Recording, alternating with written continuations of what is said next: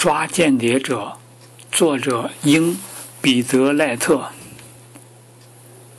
序：来自秘密世界的报告。林明，这是一个秘密而又真实的世界，一个充斥着阴谋和欺诈的世界。随着彼得·赖特的叙述，他在我们面前悄悄掀起了面纱。谈到情报工作，我们会联想起苏联的克格勃、美国的中央情报局，他们都曾在冷战时期大放异彩。而在英国，这一工作是由军情五处（后称为国家安全局）和军情六处（后称为英国秘密情报局）负责的。本书的作者就是掌管对内反间谍、反渗透的军情五处的高级官员。作为一个高级间谍官员的回忆录，这本书给人的突出感受是真实。正因为如此，英国政府当时曾经阻挠他的出版。现在，他终于冲破了重重阻力，把英国情报部门在冷战时期的秘密情报活动带到了我们面前。他让我们再一次经历了东西方两大阵营的广泛对峙，其中涉及的许多重大的事件。比如古巴导弹危机、苏伊士运河事件，引导我们从另一个角度再做一次回顾。而书中提到的许多人物，比如美国中央情报局局长胡佛、英国首相哈罗德·威尔逊、西斯·撒切尔夫人，无一不在提醒着我们：书中所写的就是刚刚过去不久的历史。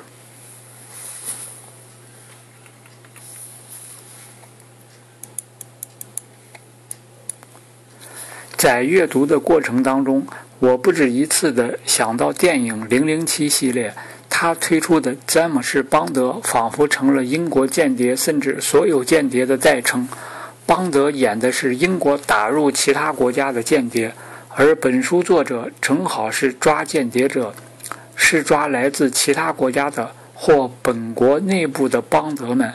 邦德是潇洒的，他可以上天入地，天南海北。打入对手的秘密领地，如闲庭信步；获取对手的秘密情报，如探囊取物。身边不时还有漂亮女郎相伴。他让我们在一系列精心安排的巧合和有惊无险的追击中，体会他的个人英雄主义精神。而作者笔下的间谍生活是紧张而沉重的，无论抓间谍者还是间谍，无时无刻不在斗智斗勇。对于间谍而言，一旦被发现，下场是可以想象的；而对于作者这样的抓间谍者来说，处境同样是不妙的，因为他必须潜入对手内部去搞窃听，并且从叛逃者的口供中寻找蛛丝马迹，期间还有很多矛盾疑团需要去辨析。更尴尬的是，当有些情报牵涉到本部门的同事甚至上级时，对他们的调查就要冒很大的风险。作者不是圣人，手中也没有最高统帅的尚方宝剑。在这种情况下，审问同事是一件很伤感情的事。一旦调查出错，就会造成难以弥补的裂痕。正如作者感慨的那样，情报这个行当是非常孤独冷寂的。当然，也有同志般的忠诚与友谊。可是到了千钧一发的时刻，你总是孤立无援的，你得独自恪守机密，你的生活和工作的节奏总是处在极度的紧张状态中。邦德很潇洒，可那毕竟是电影中的。我更相信作者的叙述，他揭示的是间谍和反间谍工作真实的一面。作者不是小说家，也不是商业写手。而是一个从技术工作及窃听起家的谍报人员，所以他没有构筑故事、梳理情节、制造悬念的本领。我们不能要求作者像福尔摩斯一样断案如神。事实上，他经常是徘徊在敌我之间，徘徊在确定与怀疑之间。虽然他对情报有很强的洞察力，也由此识别出了很多间谍。但有些时候却毫无结果，只能将怀疑埋在心里。事实的真相也许将永远沉积在一系列错综复杂事件的底层，不为人所知。读者的阅读好奇只能够有限度的满足，这使得他的回忆录似乎没有侦探小说好看。另外，他的叙述是松散而带有跳跃性的，从一个行动跳到另一个行动，从一个情报跳到另一个情报，只有一个工作中心。搜查内部间谍，而没有一个中心事件。有时候一个行动没讲完，又谈到另外一个行动上去了。有时候一个情报牵扯到以前没有解决的另一个情报，于是回过头去重翻旧账。有的时候一个很值得追究下去的问题，由于种种原因，只得不了了之了。但是。考虑到间谍工作的特殊性和回忆录的真实性，作者没有因为不能解释原因或不能交代结果就放弃哪怕是一点点的线索，没有为照顾读者的阅读需求而做省略或加工。由于他的工作到处都有悬疑，到处都有情节，所以他的叙述依然是引人入胜的。而且更重要的是，这一切全都是真实的。事实难道不正是如此吗？情报工作不正是这样琐碎跳跃，时时让人茫然无序吗？它带给我们的极其真实的体验，是任何高明的侦探小说所不能给予的，并且随着事件的展开，我们还能时时感到作者作为一个老谍报人员特有的职业敏锐、超强记忆和逻辑推理水平。同时体会到他把纯粹技术问题毫不费力而又饶有趣味地向你解释清楚的能力。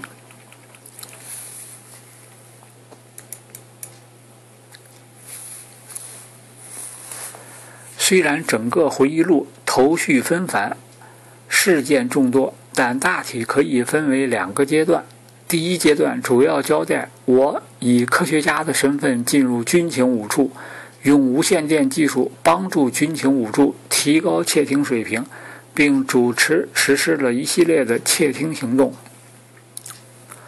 第二阶段则继续我作为高级谍报官员对军情五处被渗透情况进行的艰苦卓绝的调查。其实这两部分也是有机联系在一起的。由于窃听行动和监听行动总是遭到苏联的反监听、反窃听。每次我绞尽脑汁设计出最先进的窃听器材，费尽心机去安装，结果却收效甚微。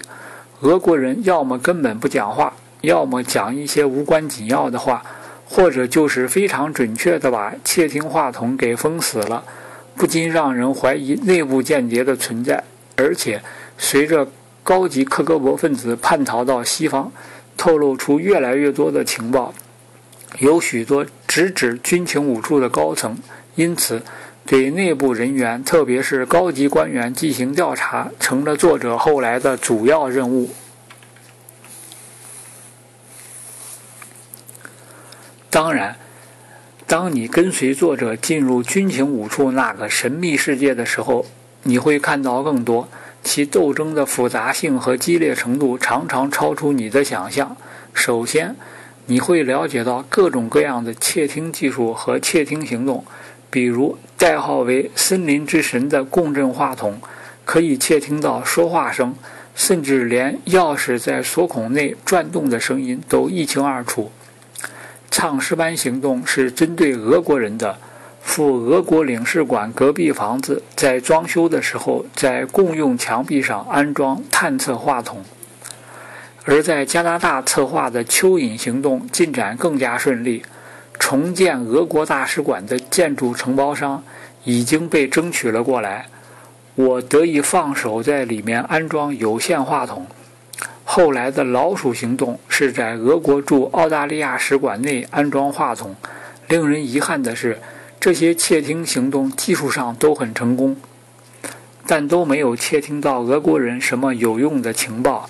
似乎俄国人早有防备。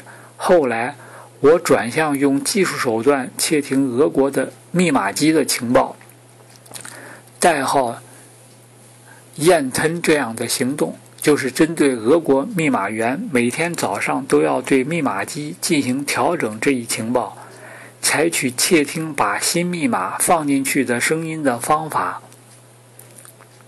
利用这些声音来确定密码机的核心位置，这样就有办法破译密码。最终获得了成功。这一行动后来使我们在整个苏伊士运河危机时期读懂了埃及驻伦敦使馆的密码。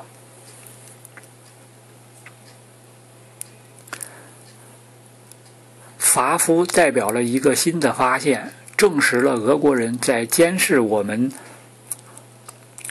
监视队的频率。证实了我们的监视通讯系统已经成了俄国的一个重要的情报来源。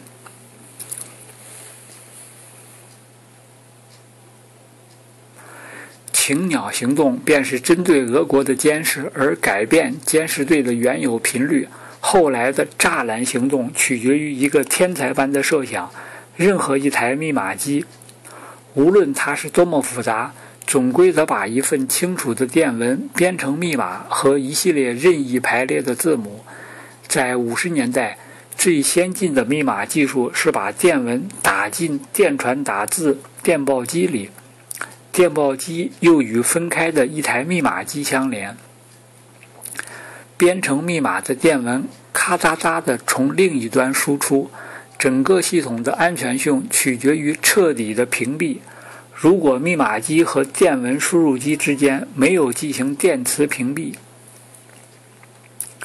那么未编程密码的电文的回声就可能与编程密码的电文一起从输出线路上传出。如果使用相应的放大器，从理论上来说是可以把这种幽灵电文区别出来，并读懂它的内容。栅栏行动后来成功的监听到了法国的高级密码情报。除了作者采用的监听和反监听之外，反间谍则还采用喂银餐和喂鸡饲料等方法。还有著名的维诺纳密码破译法，而秘密情报工作采用密写、微粒技术、死信投递等方式。这些秘密手段真是让人大开眼界。高科技与科学家智慧的介入，开辟了情报工作的新领域。它不仅使作者所在的军情五处的谍报工作上了一个新台阶，而且也彻底改变了我们传统观念中间谍与反间谍的斗争图景。这一切带给人的新鲜感和震撼力是非常强的。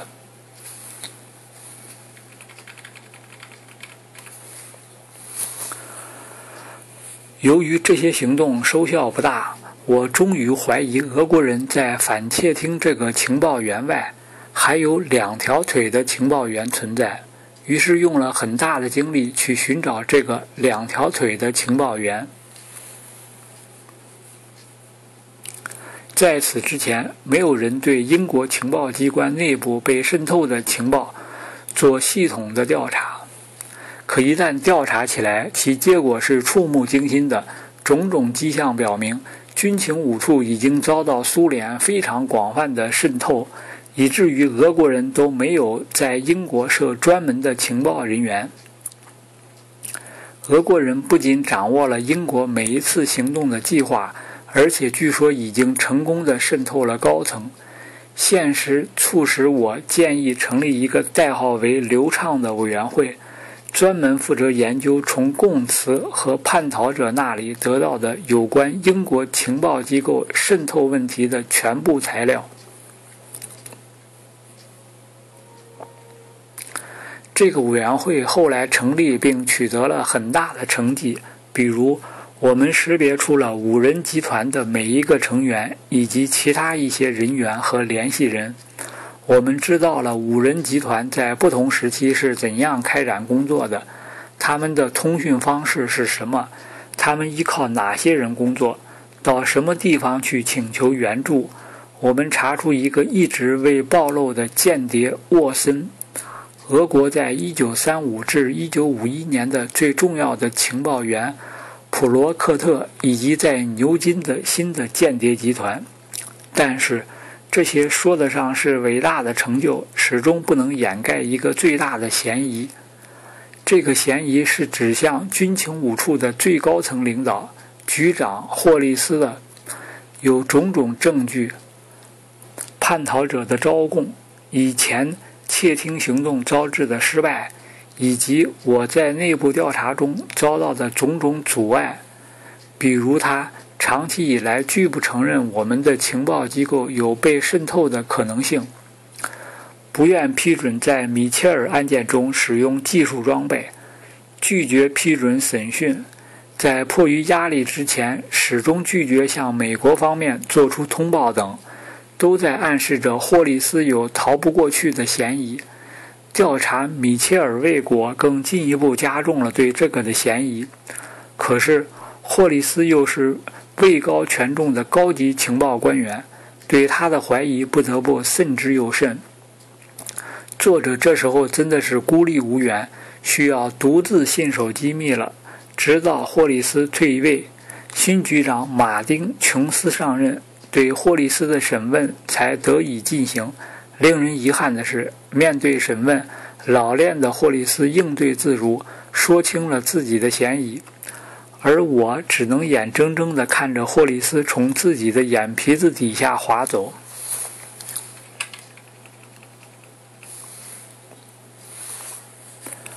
客观的看，作者的窃听和调查取得了很大的成功。但也留下了数不清的遗憾。在我看来，这些遗憾已经不是出于个人能力水平的限制，而是和当时国内的气候以及谍报工作的特殊性密切相关。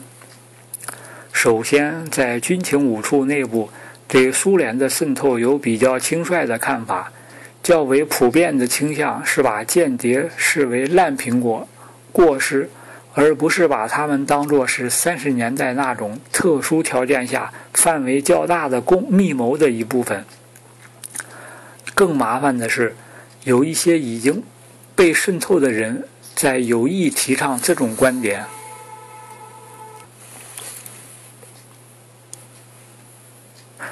使得认为我们的情报机关已经被渗透的人与那些持相反观点的人之间的鸿沟愈来愈深。军情五处的政客和立决头头都害怕进一步的检查会引起新的叛逃事件，或又牵扯出更为难堪的有关英国政治集团的丑闻，所以。任何一届领导都不会完全彻底的支持作者进行调查活动。其次，安全局军情五处没有什么法律地位，在白厅范围内不可能有一个正常的地位，所以一旦被人抓住，军情五处是没有办法保护自己的人的。这样一来，作者的调查不可能是理直气壮的。很多时候只能采取私下的渠道和秘密的方式，而这种秘密调查方式也给他带来明显的掣肘。如果要进行调查，就不得不冒着风险去接触和采访一些人，因此，随着调查的加紧，泄密和被暴露的风险也随之增大。而且在调查当中。我们不能强迫别人同我们说话，我们所做的每一件事几乎都要依赖于对方的合作，除非马上进行逮捕行动。他们的审问也同大多数人设想的大相径庭，根本不是采用刑讯逼供的方式，而是平常得多的谈话，当中甚至有时间休息吃饭。唯一的秘密就在于要。以优势压倒你桌子对面坐着的那个人，而对付一个内行，情况就更复杂了。要对他进行一个极其彻底的审查，有关嫌疑犯的生活和经历的完整材料已编写好，把它用在审讯中，让他把整个情报过一遍。如果有任何偏离、省略或不准确的地方，就追问这些漏洞。如果嫌疑犯是有罪的，这种压力常常会导致他进一步出现漏洞，直到他的秘密工作开始显露出来。这种审问方式的局限性是非常明显的，不仅费时费力，而且如果碰到一个老练的对手，常常就不能奏效。而调查叛逃者的供词，又常常受到苏联假情报的误导，不可避免地存在很多疑团。